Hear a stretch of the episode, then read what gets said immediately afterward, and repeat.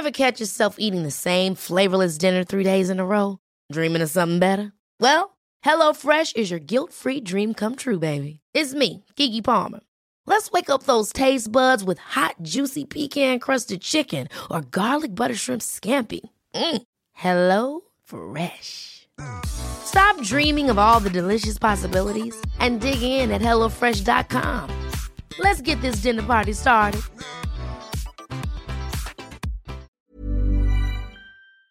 Tengo comunicación en estos momentos con la doctora Elizabeth León Manríquez.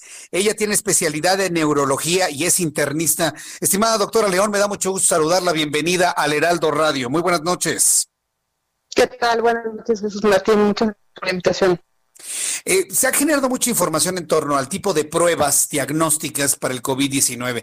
Las primeras que conocimos fueron estas de antígenos, en donde las inmunoglobulinas nos eh, determinaban con una gotita de sangre si tuvimos, tenemos o si acababa de ingresar al cuerpo humano o si no lo tenemos el virus del COVID-19. Y luego conocimos las pruebas PCR, estas que son bastante molestas al tomar una muestra del fondo de nariz y fondo de garganta y que son eh, lo que nos han dicho más específicas en cuanto a la presencia del virus o miden una carga viral. ¿Cuáles en este momento, desde su punto de vista, doctora Elizabeth León, las mejores pruebas o las más confiables para la detección del COVID-19? Bueno, en, realidad eh, no hay una prueba que sea 100% segura. Ninguna de las pruebas con las que contamos ahora, ni aquí en México ni en el mundo, es 100% segura.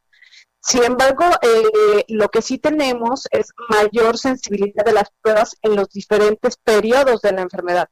Por ejemplo, esta prueba que mencionas de sangre, o sea, el, piquete en el dedo, que en realidad sabemos que es mejor si se funciona el vaso y se pone la sangre en el cassette por, por eh, un químico farmacobiólogo, esta vez útil, pero en una segunda fase de la enfermedad, más o menos unos 7 a 10, a 10 días después de que se da la primera infección, nos sirve para ver si hay anticuerpos.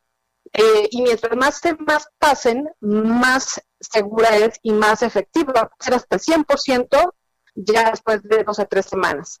Pero lo que nosotros queremos es un diagnóstico oportuno temprano, ¿no? Un paciente que probablemente no tiene síntomas, pero tuvo un contacto, o que a lo mejor lleva pocos días de inicio de síntomas. En ese momento, la prueba ideal es un PCR, que es un hisopado, este, este que mencionas que es muy molesto. Y eh, la otra prueba que podemos utilizar es la prueba de antígenos, que son las que recientemente llegaron a México. Ahora bien, entonces, digamos que todas las pruebas tienen una utilidad, pero tienen que aplicarse en algún momento específico y la interpretación es distinta, ¿no es así, doctora? Así es, así es. Por eso es muy importante el, acompañamiento médico eh, o el, apoyo médico a la hora de que nos vamos a hacer una prueba, porque pues, a lo mejor si me encuentro al principio de la enfermedad, yo médico te digo, mira, lo más correcto es hacer una PR o una prueba de antígeno rápida o si ya estás saliendo de la enfermedad y quieres saber si puedes regresar de manera segura al trabajo sin contagiar a nadie más, o quieres ver si tienes inmunidad, entonces hacer una prueba de anticuerpos, que es esta prueba mm, rápida o cuantitativa también, este, es la que podemos utilizar en ese momento. Bien, ahora, entonces, hablando de pruebas, entonces, digamos que en cuanto a lo diagnóstico, México, ¿cómo se encuentra? Es decir, se han hecho muchos esfuerzos para poder tener pruebas eh, eficientes, poder detectar a las personas que tienen carga viral de SARS-CoV-2 y de esta manera, pues poder cortar las cadenas de contagio. ¿Son las pruebas lo que nos pueden dar esa información? Porque hay que recordar que algunas instancias gubernamentales no están muy convencidas de ello. ¿Usted qué piensa, doctor, en su experiencia? Totalmente, las pruebas eh, son lo que más ha ayudado a los países que mejor han sobrellevado la, pandemia a que limiten estas cadenas de, infección. Al final, eh, la forma en que podemos saber si estoy enfermo y si puedo contagiar los demás es haciéndome una prueba. La forma en que podemos encontrar a los pacientes que son asmáticos y pueden contagiar la enfermedad, pues es haciéndome una prueba. Entonces, si no hacemos pruebas, estamos todos a ciegas y la gente se sigue contagiando por todas partes. Desgraciadamente, eh, pues nuestro país no ha invertido lo suficiente en pruebas. Eh, recientemente, pues, se sabe que la Ciudad de México quiere 250 mil pruebas de antígeno para la Ciudad de México, pero estamos hablando que eh, en China, en una ciudad pequeña, se hacen hasta 3 millones de pruebas, en una ciudad de 13 millones de habitantes. Entonces, aquí en México, 250 mil pruebas para una, una ciudad que tiene, eh, si tomamos en cuenta la metrópoli, 22 o 25 millones de habitantes, pues, pues. eh, es nada. Es nada, ¿no? Bueno, pues este, este, créame que esta información nos sensibiliza a que, bueno, la ciudadanía también, pues vaya a lugares donde se pueden hacer este tipo de pruebas y tener la certeza, tanto para la familia, inclusive las empresas, ¿no? Que pueden en un momento dado tener acceso a un laboratorio de primer nivel para poder hacer esta serie de pruebas y tener certeza de la salud de sus trabajadores. Quiero preguntarle, con base en la experiencia en estas pruebas que se han generado y el contacto con las personas tanto positivas como negativas de COVID-19, si ustedes han detectado algún comportamiento, algún síntoma, alguna situación que en los medios de comunicación no hayamos abordado de manera puntual, doctora.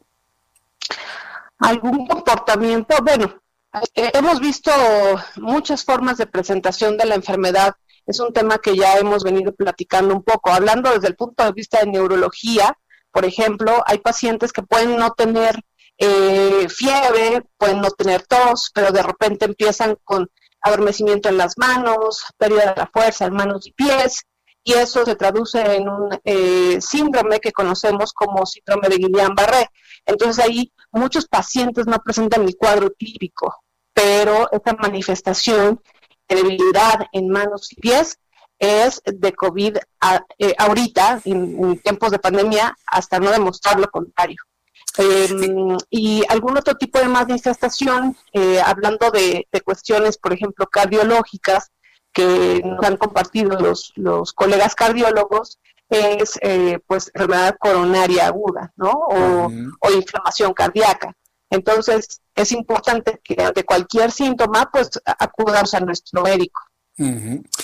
Bien, pues eh, la verdad es que resulta interesante conocer todo lo que ustedes como especialistas han podido detectar en su experiencia en la elaboración de estas pruebas diagnósticas eh, de, COVID-19. Yo quiero agradecerle mucho, doctora Elizabeth León Manríquez, el que nos haya tomado esta comunicación.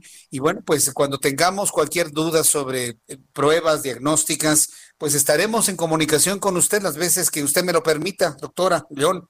Claro que sí, para servirles, claro que sí. Muchas gracias por la información. Gracias.